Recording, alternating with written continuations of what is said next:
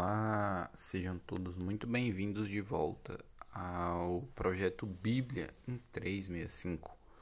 Um projeto no qual em 365 dias efetuaremos a leitura da Bíblia completamente. E hoje, é, na verdade, o episódio de hoje, estou gravando depois um pouco é o episódio do dia 2 de dezembro de 2021. E eu sou Matheus Ramos Pro e os capítulos iniciais são Daniel capítulo 9 e 10. Então vamos lá. Daniel capítulo 9. A oração de Daniel pelo povo. No primeiro ano do, de Dário, filho de Assuero, da linhagem dos Medos, o qual foi constituído rei sobre o reino dos caldeus. No primeiro ano do seu reinado, eu, Daniel, entendi pelos livros que o número de anos de que falara o Senhor ao profeta Jeremias, que haviam de durar as assolações de Jerusalém, era de setenta anos. Voltei o rosto ao Senhor Deus para o buscar com oração e súplicas, com jejum, pano de saco e cinza. Orei ao Senhor, meu Deus, confessei e disse: Ah, Senhor, Deus grande e temível, que guardas a aliança e a misericórdia para os que te amam e guardam os teus mandamentos. Temos pecado e cometido iniquidades, procedemos perversamente e fomos rebeldes, apartando-nos dos teus mandamentos e dos teus juízos.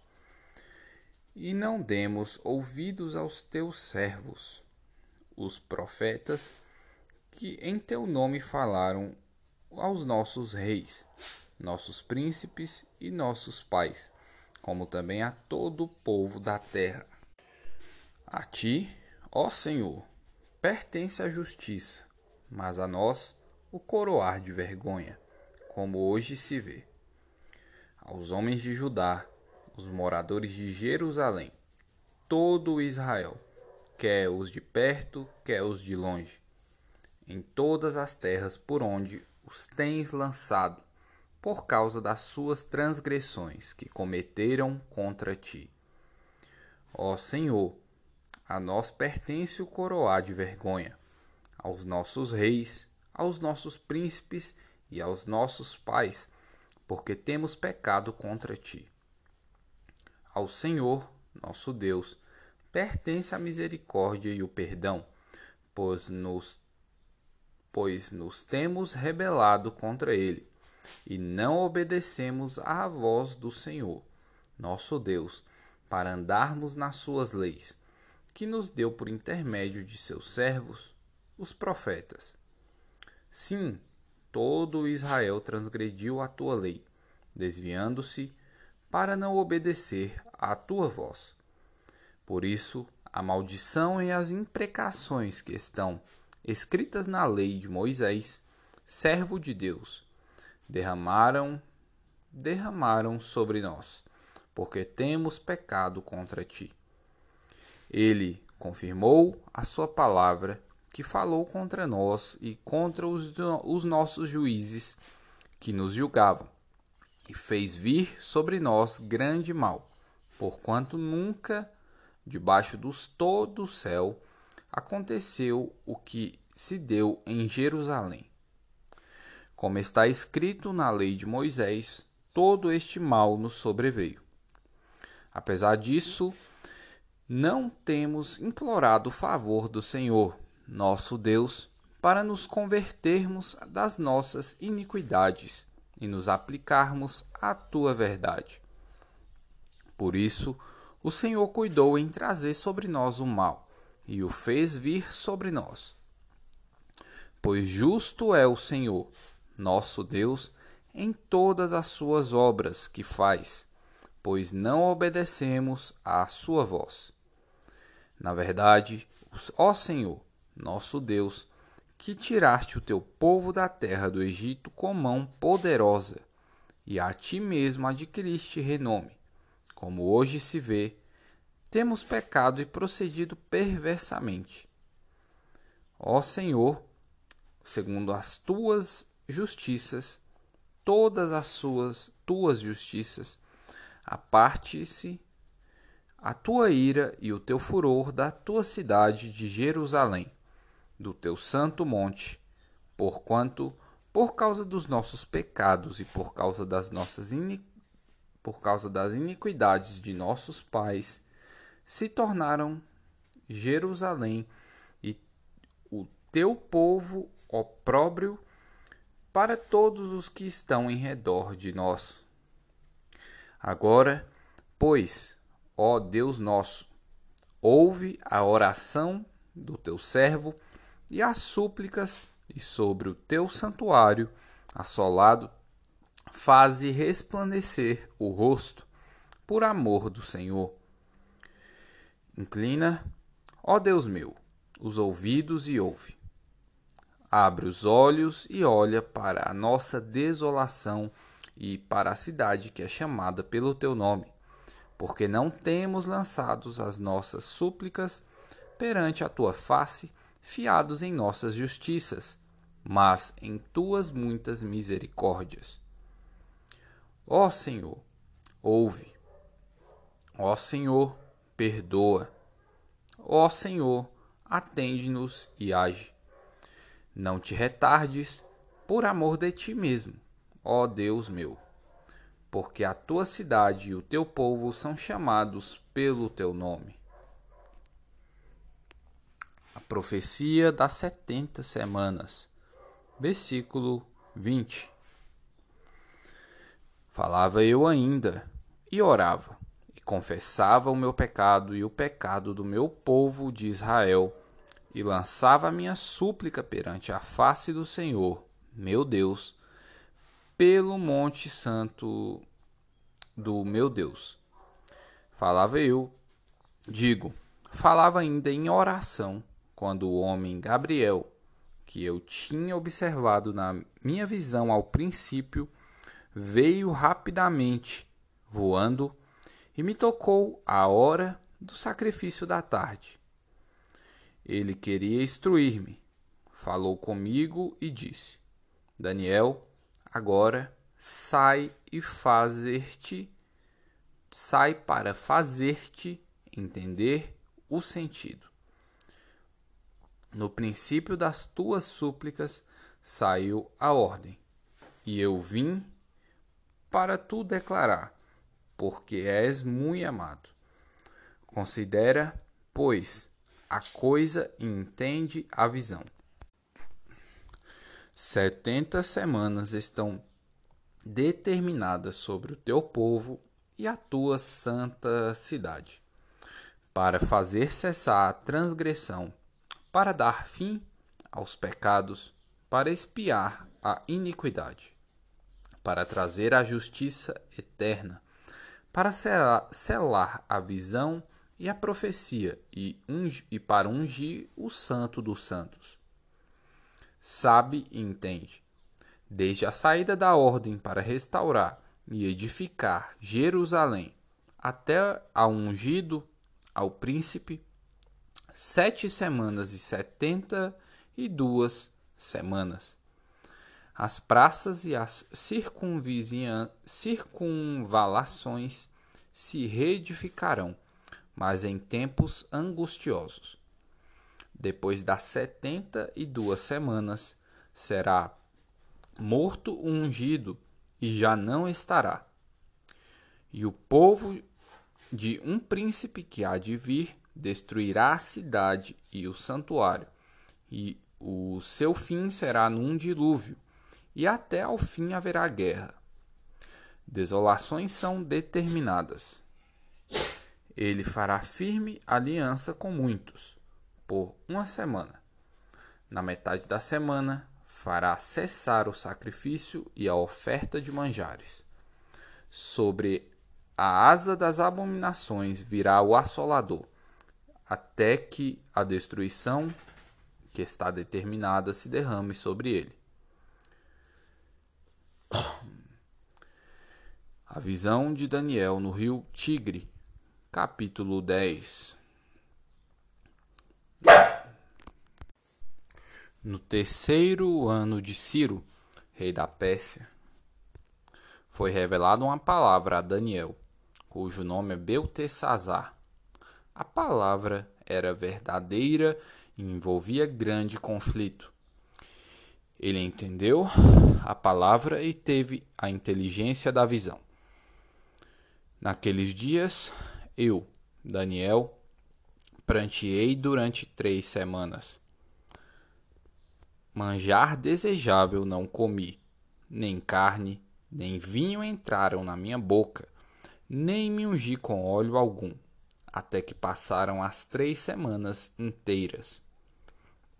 No, no dia 24 do mês do primeiro mês, Estando eu à borda do grande rio Tigre, levantei os olhos e olhei, e eis um homem vestido de linho, cujos ombros estavam cingidos de ouro puro de ufaz, e o seu corpo era como o berilo, o seu rosto como um relâmpago, e os seus olhos como tochas de fogo, e os seus braços e os seus pés brilhavam como bronze polido e a, e a voz das suas palavras era como o estrondo de muita gente. Só eu, Daniel, tive aquela visão. Os homens que estavam comigo nada viram. Não obstante, caiu sobre eles grande temor, e fugiram e se esconderam. Fiquei, pois, eu só e contemplei esta grande visão e eu e não restou força de mim. O meu rosto mudou de cor e se desfigurou, e não retive força alguma. Contudo, ouvi a voz das suas palavras, e, ouvindo-a, caí sem sentidos, rosto em terra. Daniel é consolado. Versículo 10. Eis que certa mão me tocou, sacudiu-me e me pôs sobre os meus joelhos e as palmas das minhas mãos. Ele me disse: Daniel, homem muito amado, está atento às palavras que vou te dizer. Levanta-te sobre os pés, porque eis que te sou enviado.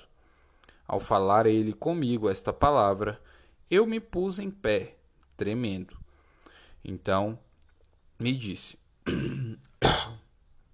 Não temas, Daniel, porque desde o princípio, desde o primeiro dia em que aplicaste o coração a compreender e a humilhar-te perante o teu Deus, foram ouvidas as tuas palavras. E, por causa das tuas palavras, é que eu vim. Mas o príncipe do reino da Pérsia me resistiu por vinte e um dias. Porém, Miguel, um dos primeiros príncipes, veio para ajudar-me, e eu obtive vitória sobre os reis da Pérsia. Agora vim para fazer-te entender o que há de suceder ao teu povo nos últimos dias. Uh, porque a visão se refere há dias ainda distantes. Ao falar ele comigo estas palavras, dirigi o olhar para a terra e calei. E eis que uma como semelhança dos filhos dos homens me tocou os lábios. Então passei a falar e disse àquele que estava diante de mim: Meu senhor, por causa da visão me sobrevieram dores e não me ficou força alguma. Como, pois, pode o servo do meu senhor falar com o meu senhor? Porque, quanto a mim, não me resta já força alguma, nem fôlego ficou em mim. Então, me tornou a tocar aquele semelhante a um homem e me fortaleceu e disse: Não temas, homem muito amado, paz seja contigo. Ser forte, ser forte. Ao falar, ao falar ele comigo, fiquei fortalecido e disse: Fala, meu senhor, pois me fortaleceste. E ele disse: Sabe por que eu vim a ti? Eu tornarei a pelejar contra o príncipe dos persas. E, saindo eu, eis que virá o príncipe da Grécia. Mas eu te declarei o que está expresso na Escritura da verdade. E ninguém há que esteja ao meu lado contra aqueles, a não ser Miguel, vosso príncipe. Primeira Epístola de João, capítulo 2, versículos 18 ao 29. Os anticristos. Filhinhos, já é a última hora. E, como ouvistes que vem o anticristo, também, agora, muitos anticristos têm surgido pelo que conhecemos que é a última hora. Eles saíram de nosso meio. Entretanto, não eram dos nossos. Porque, se tivessem sido dos nossos, teriam permanecido conosco. Todavia, eles se foram para que ficasse manifesto que nenhum deles é dos nossos. E vós possuís unção que vem do Santo, e todos tendes conhecimento. Não vos escrevi porque não sai, sa, sai, porque não saibais a verdade. Antes, porque a sabeis, e porque mentira alguma jamais procede da verdade. Versículo 22. Quem é o mentiroso senão aquele que nega que Jesus é o Cristo. Este é o anticristo, o que nega o Pai e o Filho. Todo aquele que nega o Filho, esse não tem o Pai. Aquele que confessa o Filho tem igualmente o Pai. Permaneça em vós o que ouviste desde o princípio. Se em vós permaneceu o que desde o princípio ouvistes, também permanecereis vós no Filho e no Pai. E esta é a promessa que ele mesmo nos fez, a vida eterna. Isto que vos acabo de escrever é acerca dos que vos procuram enganar. A unção do Espírito Santo, versículo 27. Quanto a vós outros, a unção que dele recebestes permanece em vós, e não tendes necessidade de que alguém vos ensine. Mas, como a unção vos ensina a respeito de todas as coisas, e é verdadeira, e não é falsa, permanecei nele, como também ela vos ensinou. Filhinhos, agora, pois, permanecei nele, para que, quando ele se manifestar, tenhamos confiança e dele não nos afastemos envergonhados na sua vinda.